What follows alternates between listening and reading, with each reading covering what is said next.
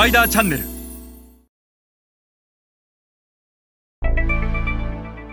皆さんこんにちは。スパイダーの森部です、えー今日はアジア新興国における 4P の正しい順序についてお話しします、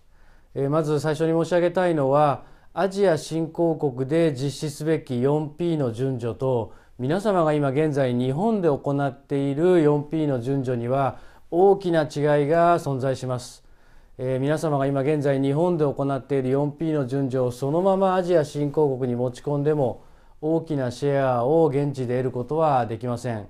えー今日はアジア新興国における 4P の正しい順序について一緒に学んでいきましょう。後ろの図は日本での基本的な 4P の順序とアジア新興国で必要な 4P の順序を表した図でございます、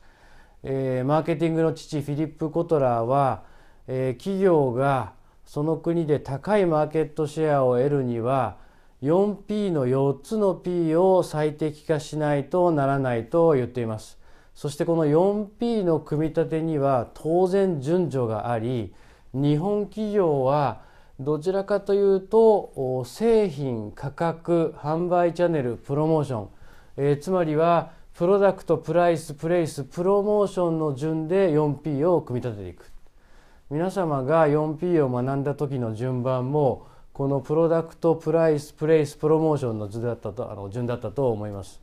そして一方でアジア新興国で必要な 4P の順序とは、えープレイスプライスプロモーションプロダクト3241の順番で組み上げていかないといけない、えーそれはなぜなのか、えーまずアジア新興国市場で高いマーケットシェアを上げようとした時に日本企業が持ってないものは何なのか。総じて日本企業というのは製品は問題がない。どの国の企業よりも素晴らしい製品を作る。したがって製品なんてどうでもいい。そしてプロモーションに関してもある程度効果が見えればそれに対して投資をする資金力も日本企業にはある。そしてプライス。これは当然日本企業の商品は高いと言われるんだけども、まあ、価格自体は存在している。何が存在していないのか。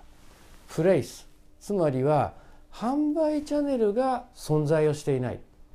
だから販売チャンネルから組み立てないといけない。そして販売チャンネルを組み立てるっていうことはチャンネルからこの価格でないと売れない。この価格でないと消費者は買わない、えーこのようなプロモーションを打たないと、えーこの国では売れない、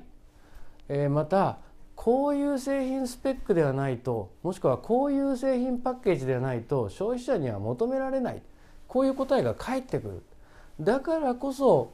フレイスから組み立てるということが大変重要になってくるのです。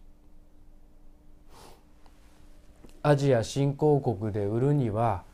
何よりもまずは販売チャンネルをどう構築するか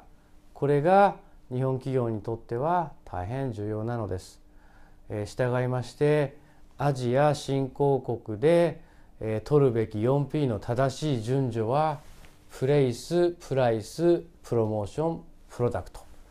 えーこのことを皆さんの今の現状のアジアの事業展開と今一度比較してみてください。それでは皆さんまた次回お会いいたしましょう。